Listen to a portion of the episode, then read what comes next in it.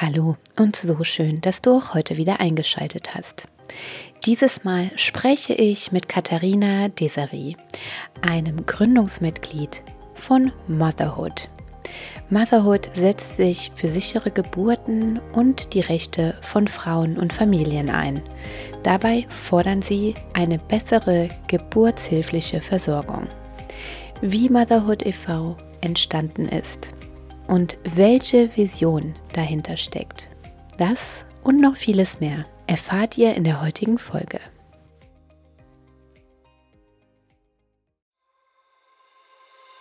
Der Mama Mutmacher Podcast. Erfahrungsberichte rund um Trauma, Geburt und Schreibaby mit Vanessa Lisa Marie.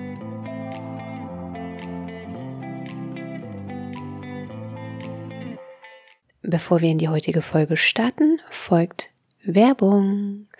Und dieses Mal möchte ich auf den Pink Oktober aufmerksam machen, denn Brustkrebs ist eine der häufigsten Krebsarten bei Frauen. Es gibt verschiedene Ansätze und Empfehlungen, um die Brustgesundheit zu fördern und das eigene Risiko für Brustkrebs zu minimieren.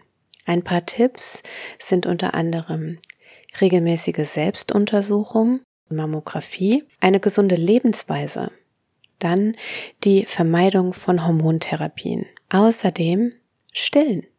Wenn möglich und gewünscht, kann Stillen das Brustkrebsrisiko reduzieren. Es gibt außerdem vorläufige Studien und Untersuchungen, die darauf hinweisen, dass CBD potenziell antitumorale Eigenschaften hat. Allerdings ist die Forschung in diesem Bereich noch nicht ausreichend fortgeschritten, um definitive Schlussfolgerungen über die Wirksamkeit von CBD bei der Prävention oder Behandlung von Brustkrebs zu ziehen. Leider kann auch die beste Vorsorge Brustkrebs nicht immer verhindern. Sie kann aber dafür sorgen, dass er entdeckt wird und die Heilungschancen am größten sind. Genauso kann CBD keinen Krebs heilen, aber eine Unterstützung sein, die dir dabei helfen kann, mit allen Herausforderungen deines Heilungsweges umzugehen. Im Moment gibt es den Pink Oktober bei Hanfgeflüster. Der Pink Oktober, auch bekannt als Brustkrebsmonat, ist eine weltweite Kampagne, die jedes Jahr im Oktober stattfindet. 50 Prozent von jeder eingegangenen Bestellung im Oktober werden an Pink Ribbon Deutschland gespendet. Das ist eine gemeinnützige Organisation, die sich zur Aufgabe gemacht hat, über das Thema Brustkrebs und seine Vorsorge aufzuklären. Jetzt machen wir auch weiter mit einer Organisation, nämlich mit Motherhood e.V. Ganz viel Spaß bei der heutigen Folge. Ich bin auch heute nicht alleine. Zu Gast bei mir ist Katharina. Ich würde dich bitten, dich einmal vorzustellen. Ja, mein Name ist Katharina Deseri. Ich bin Gründungsmitglied im Vorstand und zuständig für die Presse- und Öffentlichkeitsarbeit bei dem Verein Motherhood. Und ich wohne in der Nähe von Köln mit meinen drei mittlerweile pubertären Kindern und dem Hund und dem Mann und freue mich, dass ich hier die Einladung bekommen habe, heute zu sprechen. Ja, ich freue mich, dass du da bist. Vielen herzlichen Dank. Denn ja, es ist das zentrale Thema dieses Podcasts und ähm, Gründungsmitglied. Seit mhm. wann gibt es Motherhood und wie ja. genau ist das überhaupt entstanden? Das Gründungsdatum ist der 22. März 2015. Okay. Ähm, vorangegangen ist so ein gut ein, anderthalb Jahre ähm, Elternprotest, mhm. äh, der sich so im Internet tatsächlich, also über die sozialen Medien formiert hat, es ging damals konkret darum, ähm, wir haben gemerkt, ähm, es wird den Hebammen das Leben schwer gemacht. Mhm. Also es ging sogar eben so weit, äh, dass äh, außerklinische Geburten nicht mehr möglich sein sollten. Das hängt alles da mit der Versicherung zusammen. Und da gab es Proteste und Demonstrationen und auch Gespräche schon damals mit PolitikerInnen, ähm, wo wir eben darauf aufmerksam gemacht haben, dass wir für eine, eine gute geburtshilfliche Versorgung, also eine gute Versorgung während Schwangerschaft, Geburt und der ersten Zeit mit Kind, ähm, einfach Hebammen brauchen. Und ähm, wir haben dann aber sehr schnell gemerkt, ja, es geht ja um uns, um uns Eltern. Und wir waren wütend, fassungslos, was da mit uns gemacht wird, was wird, was mit den Eltern, was mit den Müttern, mit den Schwangeren gemacht wird, ähm, dass es einfach vergessen wird, äh, wie wichtig äh, eine gute Begleitung in dieser Zeit ist. Und äh, dann haben wir beschlossen, wir müssen einen Verein gründen. Und wichtig war, es ist eben ein, oder wichtig ist, mhm. wir sind ein Elternverein. Und wir setzen uns für unsere Rechte ein, ähm, das Recht auf eine gute Begleitung, auf äh, also auch äh, genügend Geburtsstationen, äh, wohnortnah. Ähm, wir wollen ähm, ernst genommen werden. Wir wollen einfach so begleitet werden, ähm, wie es für uns gut und richtig ist. Ja. Und ähm, ja, dann haben sich äh, einige Eltern zusammengefunden und haben diesen Verein gegründet. Ich finde das total spannend, dass du sagst, das ist aus einer Wut heraus entstanden. Ja, ja. ja. denn ähm, aus meiner ganz persönlichen Erfahrung äh, ist auch dieser Podcast aus einer Wut heraus entstanden. Ja, aus genau ja. der gleichen Wut übrigens, ja. ja. Denn ähm, ich habe oder ich zähle zu den Frauen, die sich auch nicht ähm, richtig begleitet gefühlt haben. Mhm. Ja, ich hatte eine unfassbare Wut gegen das Krankenhauspersonal, mhm. gegen den betreuenden Arzt und ähm, Wieso schaffen wir es nicht in der Geburtshilfe, mhm. Frauen anständig zu begleiten? Ja, das ist eine schwierige Frage, ja. die, ist, die, kann man nicht so einfach beantworten. Also es hat natürlich, es hat verschiedene Gründe. Wir haben ein Bild von Geburt.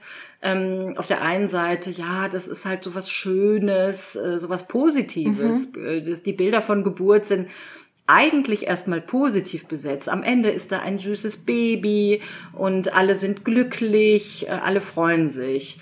Mm, auf der anderen Seite haben wir das Bild, ähm, Geburten sind halt brutal, mhm. Äh, die tun nun mal weh, ähm, da muss die Mutter halt durch. Und in diesem Spannungsfeld äh, äh, findet, finden halt Geburten statt und, und Schwangerschaften eben auch. Wir, wir ähm, sehen sehr stark das Kind. Mhm. Ähm, und wir sehen natürlich sehr stark auch Risiken, die ähm, damit verbunden sein können, äh, wenn man ein Kind bekommt. Ja. Und wir konzentrieren uns, mit wir meine ich nicht äh, Motherhood, sondern äh, mit, mit wir meine ich im Prinzip die Gesellschaft. Wir konzentrieren uns sehr darauf, auf diese Risiken. Wir sehen aber gar nicht, was Frauen für, für Kompetenzen, für Fähigkeiten mitbringen. Mhm. Und ähm, deswegen, ähm, weil wir das nicht sehen oder weil das vielerorts nicht gesehen wird, ähm, haben wir die Situation, dass eben äh, das passiert, was seit vielen, vielen Jahren, Jahrzehnten in der Geburtshilfe passiert. Hast du oder habt ihr beobachtet, dass zu schnell interveniert wird, wenn es um Geburtshilfe geht? Ja, also ich meine, die, das sind ja, es gibt ja ganz viele verschiedene ähm, äh, Probleme, die wir haben. Und eine davon ist sicherlich, und das ist ja auch wissenschaftlich äh, nachgewiesen, äh, dass häufig den Frauen nicht die Zeit gegeben mhm. wird, äh, die, die, zu gebären. Also es ist ja nicht nur ein, zwei, drei Stunden, es kann ja sich ja schon mal über viele, viele Stunden oder sogar Tage hinziehen. Und ähm, den Frauen wird da nicht die Zeit gegeben, ähm, sich in die Geburt, Geburtsarbeit einzufinden. Ich finde Geburtsarbeit in dem Zusammenhang so ein wunderbares Wort, mhm. ähm, weil es ist ja eben oft äh, Arbeit und ähm, ja, das ist sicherlich ein, ein großes Problem. Ich möchte aber noch mal zurückkommen mhm. auch auf diese Motivation für den für die Vereinsgründung und auch für meine ähm, für mein Engagement. Also du hast diese Wut angesprochen. Ja. Und ich konnte das, also mein, meine, meine, mein jüngstes Kind war zu der Zeit schon ähm, vier. Und ich habe, also sie war tatsächlich auch eine Hausgeburt, aber die anderen beiden äh, sind in der Klinik geboren. Und ähm, ich konnte das überhaupt nicht fassen, was ich da alles immer gehört habe. Also was, was Frauen erzählt haben, äh, was passiert ist. Das geht mir bis heute so, dass mhm. ich es manchmal nicht aushalten kann. Und ähm, für mich war das damals ähm, die Motivation ähm, einzusteigen und mich auch ähm, so sehr, sehr stark zu engagieren, weil ich einfach es nicht glauben konnte, dass Frauen das angetan wird und mit, mit ihnen ja auch der ganzen Familie.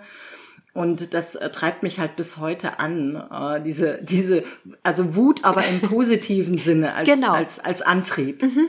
Genau, ja, da, ich, ja, richtig. Mhm. Und ich habe es ja auch eben schon mal erwähnt, äh, dass wir, ähm, also dass es ja auch wissenschaftlich erwiesen ist, dass wir zu viel oder dass zu viel interveniert, zu viel medizinisch eingegriffen wird. Ähm, das ist uns auch ganz wichtig, dass wir schauen, wie ist denn die Studienlage? Was sagt denn die Wissenschaft? Und dass wir das dann eben auch ähm, äh, über die sozialen Medien zum Beispiel verbreiten. Was wir aber auf keinen Fall wollen, ist ähm, so ein Idealbild, so muss es sein, so muss es laufen, mhm. ähm, nur so ist es richtig, weil das ist etwas, was wir nicht möchten. Und ähm, ja, ich hoffe, dass man das auch äh, merkt. Das ist ja auch, aber du, ne, du sprichst das jetzt so an, es gibt gar kein Ideal bei einer Eben. Geburt. So, also Eben. jede Geburt ja. ist ganz individuell. Genau. Und du hast drei Kinder, ich habe jetzt nur eins, aber ich würde wetten, dass alle drei Geburten ganz unterschiedlich waren. Oh ja. Oder? Total, ja. Ja, ja, genau. Und ähm, die dritte war eine Hausgeburt. Die ja. ersten beiden liefen ganz okay. War noch, also, waren, ja, also ja, ja. Äh, das spielt jetzt für meine Arbeit äh, auch für mein jetzt für mich persönlich mhm. auch gar nicht so eine Rolle. Also ich bin natürlich dankbar dafür, dass ich die Erfahrung einer Hausgeburt ähm, machen konnte. Ähm, aber ich habe jetzt äh, jetzt keine äh, besonders belastenden Geburtserfahrungen gehabt. Ich habe allerdings bei meiner zweiten Geburt gemerkt, ähm, was für eine Kraft ich habe. Mhm. Also, äh, dass ich dieses äh, 4300 Gramm große, schwere Baby ähm, relativ leicht äh, aus mir herausbekommen habe, aus eigener Kraft, also ja. diese, diese eigene Kraft zu spüren. Mm, das hat mich äh, damals stark beeindruckt und hat dann letztendlich auch dazu geführt, dass ich gesagt habe, gut, äh, dann äh, ich kann das auch ähm, zu Hause und ich möchte das auch zu Hause und äh, das hat dann schon eine Rolle gespielt, aber ähm, wir haben auch bei Motherhood Frauen, die ähm, Kaiserschnittgeburten erlebt haben, die in Kliniken äh, die, geboren haben und jetzt die Erfahrung einer außerklinischen Geburt eben nicht gemacht haben. Mhm. Und ähm, wir sind trotzdem vereint in diesem Gedanken, dass äh, jede Frau, äh, so individuell das halt ist, mhm. äh, gesehen wird und ihre Bedürfnisse äh, gesehen werden. Und wir brauchen verdammt nochmal ein System, ähm, was da auch möglichst den Frauen das ähm, ja ermöglicht, so zu gebären, wie es für sie eben passt. Ja. Und da habe ich jetzt direkt mal zwei weitere Fragen. Und zwar die erste, die mir so ein bisschen äh, äh, im Hinterkopf so rumschwirrt, ist 2015 mit Protesten. Ähm, also ich stelle mir das wirklich so vor, ne, so auf der Straße und mit Bannern und Plakaten. Ist das richtig? Mhm. Naja, so war das 2014 tatsächlich. Ja. Äh, 2015 mm, aber äh, ja, genau, du wolltest weiter, weiter sprechen. Genau, und äh, heute 2023, ne, wir leben irgendwie in einer viel digitalisierteren Welt. Sieht der Protest heute anders aus? Ähm, also ich würde tatsächlich sagen, es ist jetzt keine Massenbewegung gewesen. Mhm. Das ist äh, von, von, von manchen Stellen wird das auch so ähm, kritisiert. Ja, wir müssen in, in Massen auf die Straßen gehen und für unsere Rechte kämpfen. Aber ich sage dann immer, na ja, aber ähm, Familien, gerade wenn sie kleine Kinder haben, müssen an so vielen Stellen kämpfen. Oh ja. Ähm, wir können nicht auch noch erwarten, ähm, dass äh, wir jetzt zu zuhauf auf die Straße gehen. Äh, und deswegen ist es ja auch wichtig, dass es unseren Verein gibt, äh, der halt sich eben diesem Protest verschrieben hat aber eben dadurch, dass wir auch mit den Leuten äh, und mit den Organisationen in Kontakt treten, die auch was verändern können. Mhm. Also, und wir haben leider die Erfahrung gemacht, das dauert. Ah, ja. Es ist nichts, was von heute auf morgen entschieden werden kann. Wir haben ja hier auch, ähm, wir reden ja auch von einem Kulturwandel, der im Prinzip in der Geburtshilfe passieren muss. Und mhm. sowas äh, äh, dauert halt seine Zeit.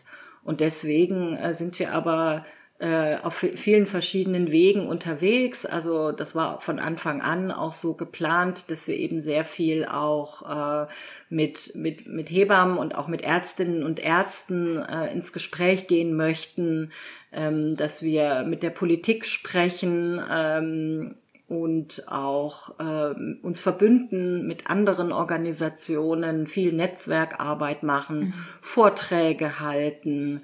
Ähm, ja, also äh, jetzt neben diesem klassischen äh, Graswurzelprotest, sage ich jetzt mal. Ne? ja. Mhm. jetzt ist 2015, hört sich gar nicht so lange her, sind aber ein mhm. paar Jährchen. Ja.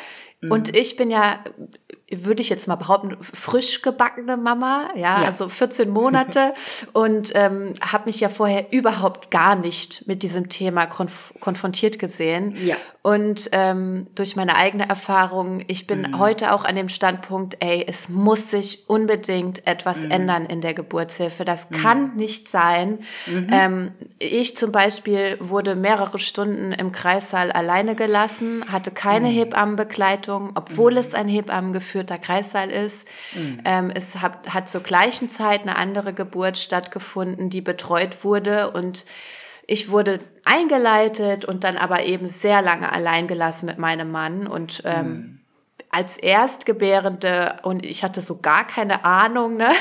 Das mm. war nicht schön und auch ähm, danach, ne? Also so die Betreuung danach. Ich habe mich so ein bisschen fallen gelassen gefühlt nach der Entbindung. Ich sage immer, die Frauen werden so begleitet in diesem Geburtsprozess ne, mit Geburtsvorbereitungskursen und engmaschige Betreuung bei Gynäkologen. Ja. Ja. Und danach, ne, du hast, wenn du Glück hast, also die Hebammensuche im Wochenbett ist ja auch nochmal eine ganz andere Geschichte. Ja, ich habe Freundinnen, die sagen, ich habe ich hab 100 Hebammen angeschrieben. Das war, also ne, in Großstädten so ganz schwierig. Mhm.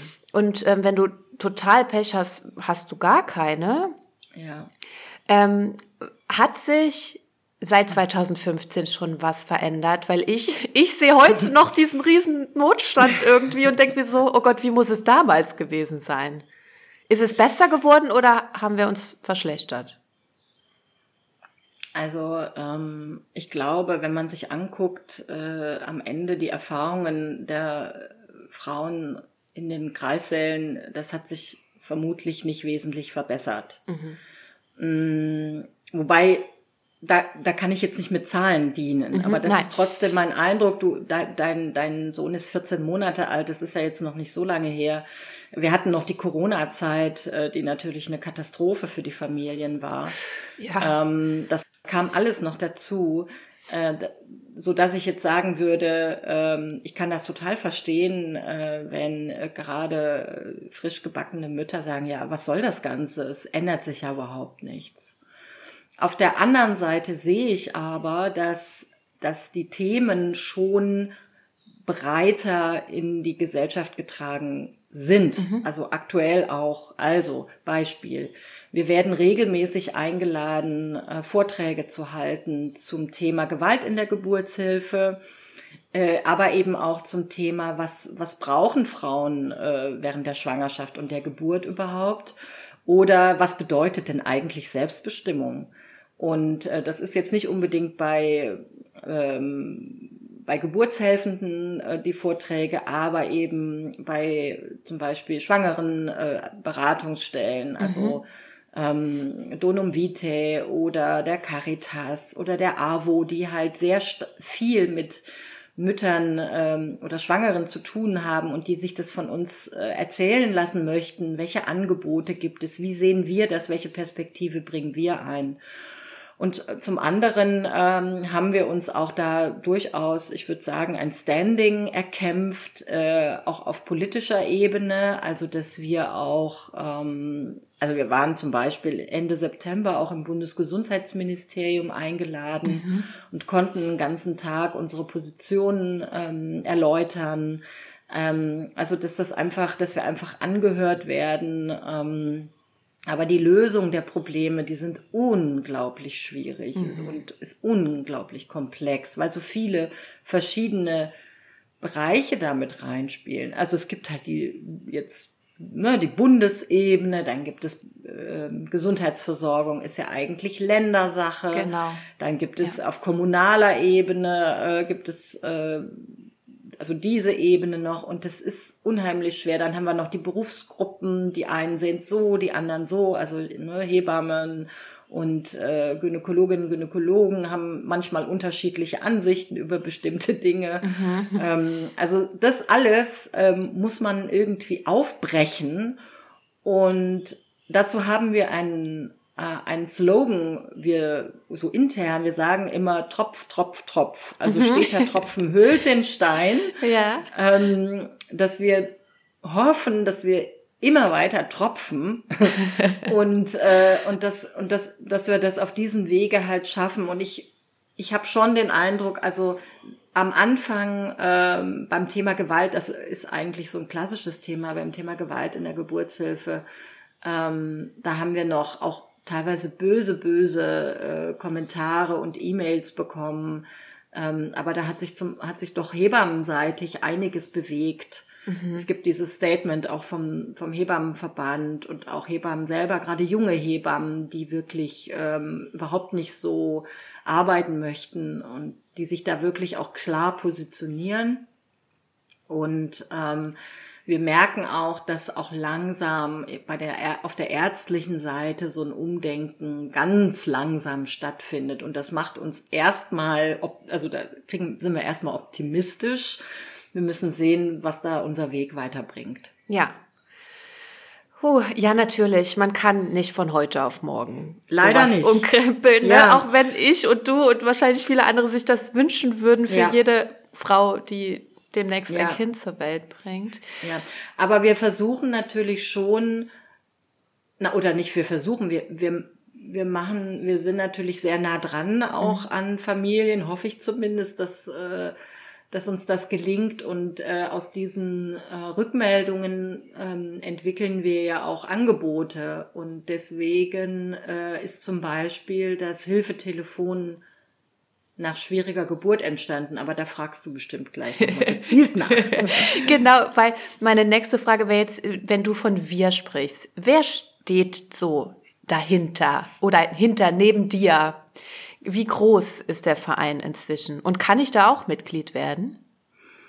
Ja, also wir sind ja ein ähm, eingetragener Verein. Ähm, wir haben aktuell knapp 1600 ähm, Mitglieder und man kann natürlich einfach durch seine Mitgliedschaft äh, uns unterstützen, äh, ohne jetzt aktiv werden mhm. zu müssen. Ne? Also das ist äh, auf alle Fälle gut und sehr, sehr wertvoll für uns. Mhm. Ähm, unser, unser Vereinssitz ist in Bonn und wir haben seit äh, 2020 auch äh, dort eine Geschäftsstelle, äh, die ganz wunderbarerweise im Geburtshaus in Bonn ist. Also oh. wir haben dort ein Büro, mhm. äh, das wir äh, zweimal in der Woche nutzen können.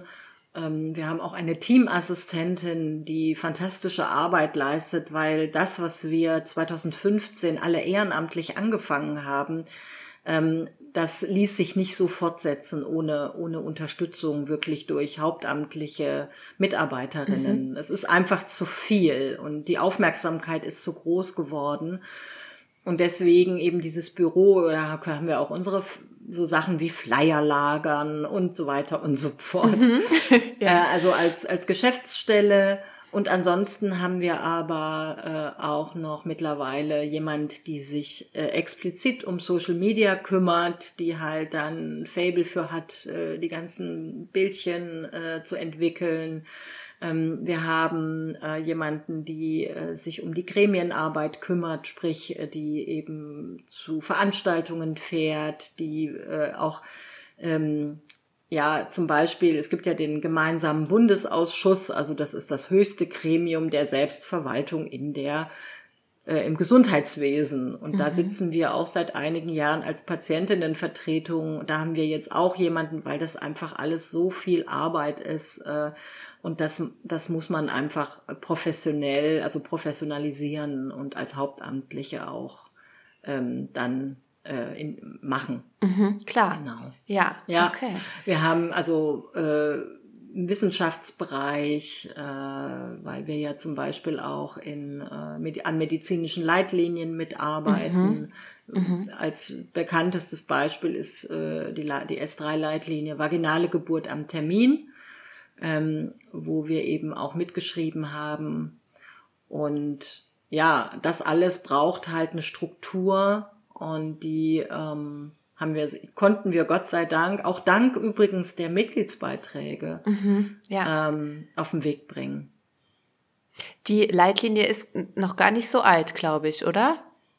Ja, sie ist 2021 im Januar veröffentlicht worden. Genau. Offiziell. Mhm. Genau, das ja. habe ich mitbekommen, als ich mich so ja. selbst vorbereitet habe auf meine. Ja, Kultur. da ist sie auch total geeignet für. Also nicht jede, nicht jede medizinische Leitlinie ist, ist geeignet, weil das ist dann doch sehr medizinisch alles und da muss man schon ein bisschen sich einlesen und also ich finde das, ich mich ärgert es auch, dass es diese Leitlinien nicht ähm, für Patientinnen gibt. Also in manchen Bereichen gibt es das aber nicht eben in der Geburtshilfe, dass man so laienverständlich, so heißt das, ne, mhm. Patienteninformation. Ähm, ärgert mich auch, ähm, aber nichtsdestotrotz ist diese Leitlinie sehr, sehr wertvoll. Ja. Gut für die Vorbereitung. Auch wenn natürlich nicht jede, jeder Kreissaal nach dieser Leitlinie arbeitet, da müssen wir ganz klar transparent sagen. Richtig. Ja. Ja. Das ist mir dann auch aufgefallen. Ja. Ne? Also, ja. und da ist auch wieder so, ähm, äh, dieses Wissen ist Macht, so, ne? Wenn, mhm. wenn du dich als, als Gebärende so ein bisschen auskennst, ähm, ja, dann, dann siehst du halt auch mal so ein bisschen hinter die Kulissen vielleicht. Also mir war ja. das wichtig, mich da ähm, weitestgehend zu informieren, auch wenn mir das im Endeffekt gar nichts ja. gebracht hat, weil ich total ausgeliefert war. Ja, das ist genau der Punkt. Ja. Also da muss man auch einfach ehrlich sein. Also das ist übrigens auch etwas, was uns dann schon mal auf unserem Weg immer begleitet. Ja, ihr macht den Frauen Angst. Ach. Ihr, äh, ihr, ihr man ja. muss das doch nicht immer alles so äh, breit treten. Mhm. Aber ähm, ich finde schon wichtig, und das ist uns auch als Verein wichtig, ähm, äh, dass wir auch darauf aufmerksam machen, was, was sein kann. Mhm und dass eine Möglichkeit, ja, sich davor zu schützen, sage ich aber mit Vorsicht, sich davor zu schützen, ist eben sich schon gut zu informieren, mhm. was passieren kann. Also es schützt nämlich eben nicht, wie du selbst sagst, aber es kann ne, ja. schützen. Weil du in dem Moment eben nicht so, ne, dich vielleicht nicht so ausgeliefert fühlst, weil du denkst, ah, das habe ich doch mal irgendwo schon mal gehört oder gelesen oder. Ja, also ich kann da gerne auch mal ein persönliches Beispiel nennen, aber das ist noch lange vor der, vor der, vor der Motherhood-Zeit gewesen. Ähm, bei meinem ersten Sohn ähm, hatte ich hatte eine Freundin, die hat zwei Wochen vorher geboren und äh, die ähm, erzählte mir, dass mit dem ja und dann haben die das haben, haben die da so auf meinem Bauch ein bisschen mhm. mitgeholfen, mitgedrückt. Mhm. Äh, und sie hatte mir das so erzählt und sie, sie sagte auch, ach, das war auch gar nicht so schlimm. Äh, und das Gleiche ist mir aber zwei Wochen später äh, auch passiert und ich habe dann auch noch zu meinem Mann gesagt, ja, aber das ist gar nicht, es ist gar nicht so schlimm. Mhm. Und mhm. mir hat das damals tatsächlich geholfen. Ich okay. weiß natürlich, dass dieser Christella-Handgriff äh, in der Leitlinie steht dazu Fundusdruck. Ja. Ähm, viele, für viele Frauen sehr, sehr schlimm ist. Und ähm, aber man muss das, das muss man dann auch offen sagen, dass das etwas ist, was äh, ähm, auch nicht leitliniengerecht ist und dass man sich darauf vorbereiten kann und dass man das auch ablehnen kann als medizinischen Eingriff. Mhm. Ne? Ja. Dass man sich das genau erklären lassen kann. Da, da findet übrigens, äh, hat man in der Leitlinie auch sehr viele gute, durchaus gute Informationen. Was muss denn, was sollte, was muss eigentlich passieren, wenn es doch dazu kommen muss? Mhm. Ja. Da ja. hilft die Leitlinie vaginale Geburt am Termin durchaus. Aber ob es dann letztendlich so äh, passiert, ist, steht auf einem anderen Blatt. Genau. Da müssen wir ganz ehrlich miteinander sein. Ja, genau. Und ähm, genau, das Hilfsangebot an sich. Du mhm. hast es jetzt eben schon angesprochen. Äh, es gibt das Hilfetelefon nach schwieriger Geburt. Ich ja. bin mir ziemlich sicher, ich habe da selbst auch angerufen. Ich habe nämlich ja, nach wunderbar. jedem Strohhalm gegriffen. Ja, ja, ja. ja. ähm, Genau. Wann ist das entstanden? Also, wir haben es tatsächlich öffentlich gemacht äh, im Juni 2020. Mhm.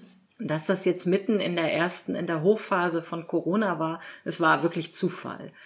Ähm, der Hintergrund war der, äh, wir haben ja gerade auch die ersten Jahre sehr viel auf äh, Veranstaltungen ausgestellt, ne, auf Messen, mhm. auf äh, ähm, äh, also Babymessen und, und bei Filmen und so weiter und so fort. Und ähm, dann äh, kamen immer Mütter auf uns zu und haben erzählt, was ihnen passiert ist.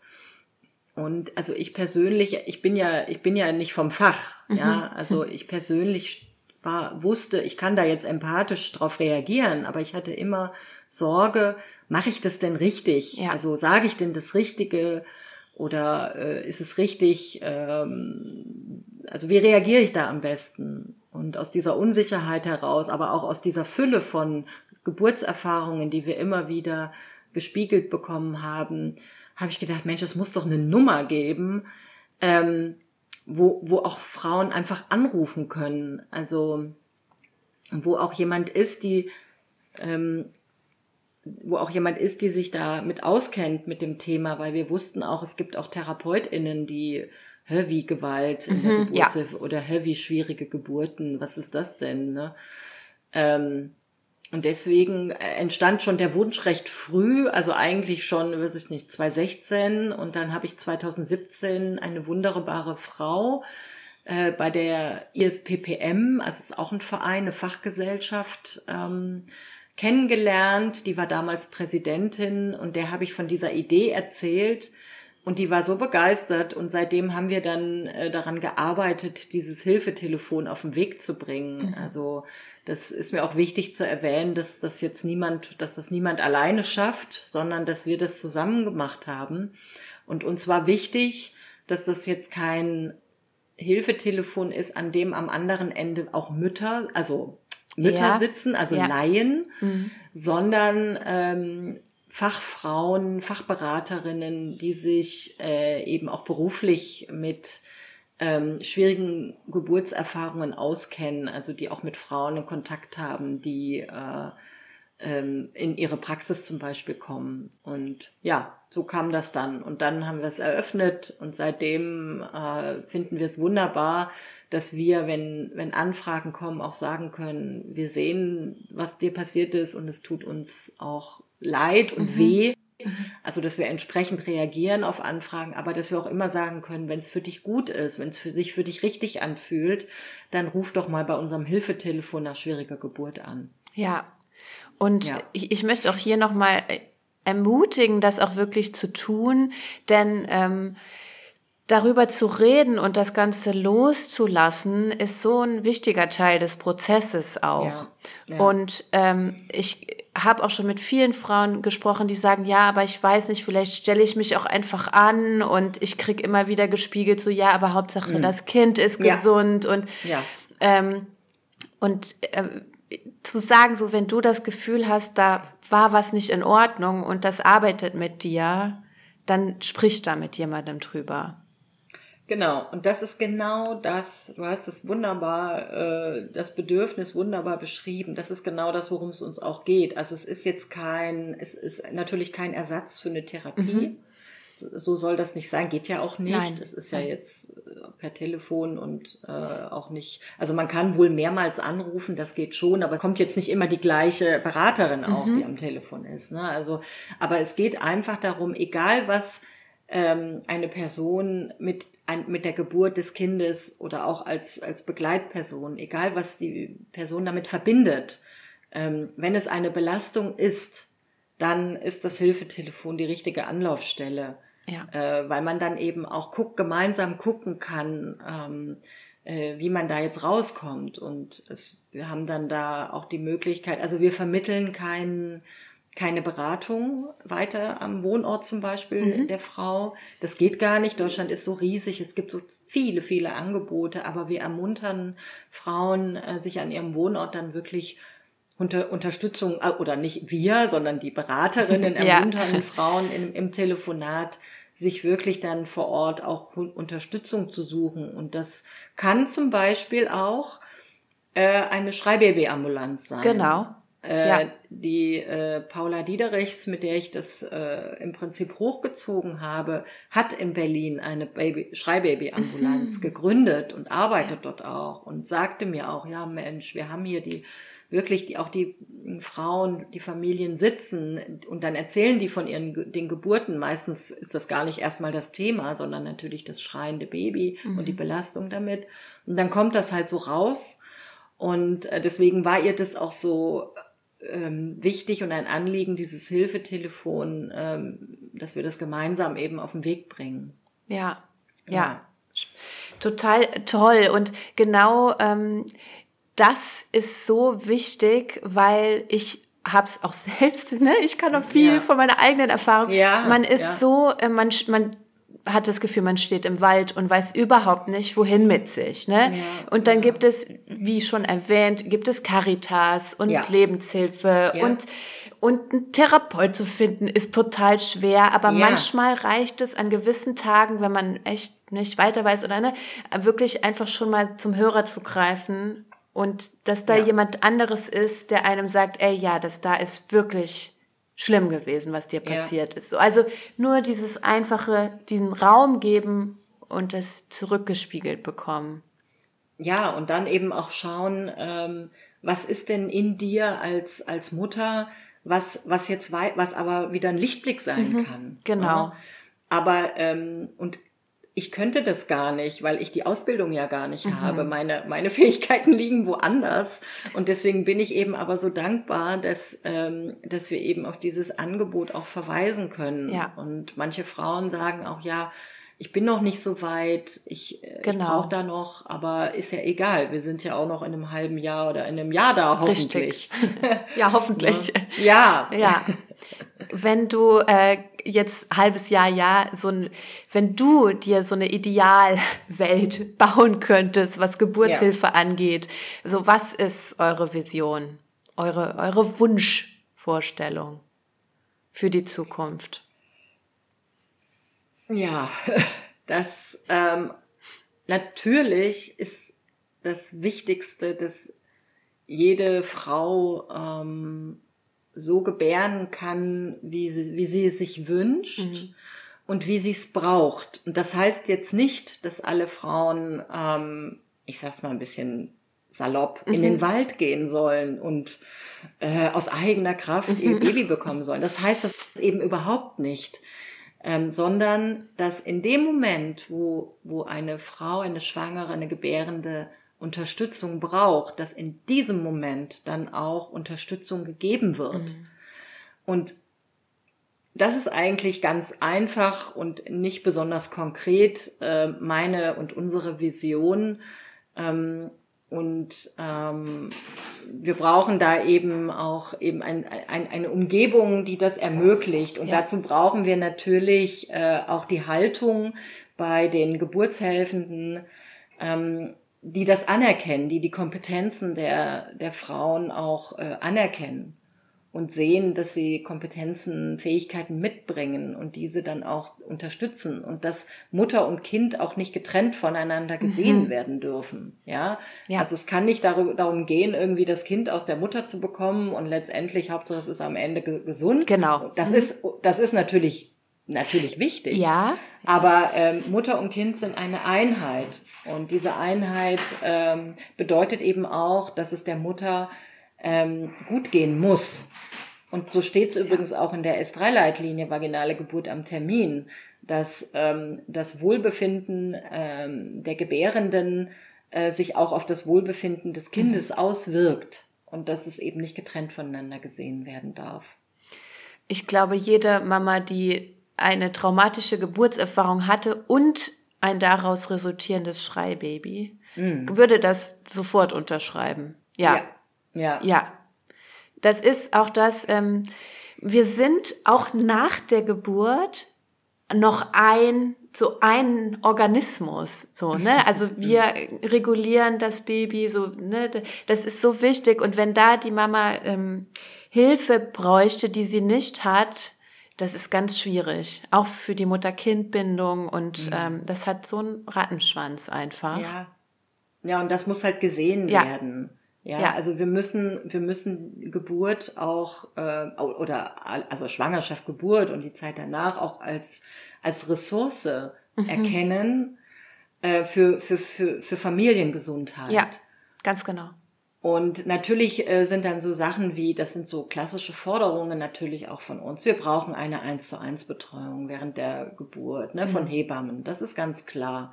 Ähm, es kann auch nicht sein, dass Frauen äh, eine Stunde zum Kreissaal fahren müssen, weil in ihrer Umgebung mm. die Kliniken geschlossen haben und dann muss sie das ganz alleine. Ja, ja. Ähm, es kann äh, nicht sein, dass in Kauf genommen wird, dass eben äh, eine Hebamme zwei, drei, vier, fünf, na zwei geht vielleicht noch, aber vier, fünf, sechs Frauen gleichzeitig betreut. Mhm. Mhm. Das, es kann aber auch nicht sein, und das ist ein Riesenproblem, dass nicht gesehen wird, äh, wir haben ja das Patientenre Patientenrechtegesetz. Und mhm. da ist ganz klar geregelt, Aufklärung, äh, ein, also Einwilligung ist, ist ein ganz wichtiger Punkt. Und auch zu sehen, man kann auch medizinische Eingriffe ablehnen, wenn, ja. wenn es einem nicht sinnvoll erscheint. Das ist ein Riesenkampf und das weiß ich und das ist ganz schwierig. Mhm. Ähm, aber das äh, muss auch vom, von den äh, Fachpersonen akzeptiert werden, dass es eben möglich sein kann und dass man eben immer gut erklären muss, immer gut in Kontakt mit der Gebärenden sein muss. Ähm, ja. Und das ist auch nicht unbedingt eine Zeitfrage, sondern es ist eine Haltungsfrage. Richtig. Ja, ganz genau. Ja. Ah, ja, es ist noch, es ist da noch, ja, es ist noch viel Luft nach oben, aber trotzdem möchte ich auch an der Stelle nochmal sagen, dass es ich will auch nicht, um Gottes Willen, hier alle Hebammen oder Geburtshelfer oder ne, über einen Kamm scheren. So, ja. ne, da, es gibt ganz viele äh, tolle Fachpersonen da draußen, ja. aber es passiert trotzdem einfach zu häufig, ähm, ja. dass Frauen echt unschöne Geburten erleben. Eben, ja, genau. Also man kann da nicht von Einzelfällen sprechen, das geht einfach nicht. Das, das hm das ist auch etwas, was uns natürlich am Anfang unserer Arbeit oft äh, so gesagt wurde. Mhm. Ja, das sind halt bedauerliche Einzelfälle, ja, dürfen nicht passieren. Ne? Also dass die Roses Revolution, ja. äh, die, die Rosen vor dem vor, dem, vor Kreissälen, in denen Frauengewalt angetan wurde, ja, das ist natürlich schlimm und wir nehmen das auch ernst, aber es sind Einzelfälle. Mhm. Die mhm. Zahlen alleine sprechen dagegen. Ja. Es sind keine Einzelfälle. Und ähm, deswegen ist es aber auch auch wichtig, jetzt wie äh, auch so ein Podcast, ähm, dass man äh, weiß, man ist eben nicht alleine mit dem Thema und dass es absolut in Ordnung ist, da nicht alleine durchzugehen, sondern sich auch Unterstützung zu holen. Und wie die dann aussieht, das muss halt, ich sag mal leider, jede Frau ja. für sich selber rausfinden, jede Familie. Ähm, aber äh, es gibt halt schon mittlerweile, Gott sei Dank, Angebote und auch viel Offenheit. Richtig. Für die Probleme. Ja. Und ähm, genau für diese Offenheit setzen wir uns ein, setze ich mich ein mit dem Podcast, ja. setzt ihr euch ein als Verein. Ja. Und ähm, hast du, ich meine, da war jetzt schon so viel Tolles drin, aber hast du so zum Abschluss noch einen Mutmacher, den du gerne mitgeben möchtest? Na, es schwang ja schon so ein bisschen mit in dem, mhm. was ich gesagt habe. Ähm, ich finde ganz wichtig, ähm, kein, niemand ist äh, verantwortlich dafür, was passiert ist. Mhm. Also die, die Schuldfrage, ich weiß, dass die immer wieder äh, in den Gesprächen und in den Gedanken und in, in, im Körper ja. von, ähm, von Frauen ist oder auch, auch natürlich von Vätern oder von Co-Müttern ist, äh, die äh, Schlimmes erlebt haben. Aber äh, selbst wenn man sich informiert die ganze Schwangerschaft hindurch und ja. es läuft nicht so wie geplant, äh, die Schuld liegt nicht bei der Mutter. Also das ist mir ganz, ganz wichtig zu sagen, auch bei all mhm. dem Thema Aufklärung und selbstbestimmte Geburt. Die Schuld liegt nicht bei der Mutter. Ja, und auch das ist ein Prozess, das anzunehmen. Ja, Denn äh, ich, ich, ich kenne das selbst und ich ja. kenne das von vielen anderen Frauen auch, die sich ewig lang die Schuld gegeben haben ja. für das, was passiert ist. Eben. Ja. ja, genau. Vielen lieben Dank für dieses wundervolle Gespräch. Ähm, und ja, ganz viel Kraft und Mut für die Zukunft, dass ihr ja. da wirklich viel voranbringt. ganz viel Kraft und Mut für die Zukunft, damit es weitergehen kann. Genau, ganz genau. Ich ja, Mut und Mut haben wir, genau. Ich danke dir, dass, wir, dass ich darüber äh, erzählen durfte. So schön, dass du auch heute bis zum Schluss mit uns dabei geblieben bist. Ich hoffe, dir hat die Folge gefallen und vor allem Mut gemacht. Ich wünsche dir ganz viel Kraft für den Mama-Alltag und bis zum nächsten Mal.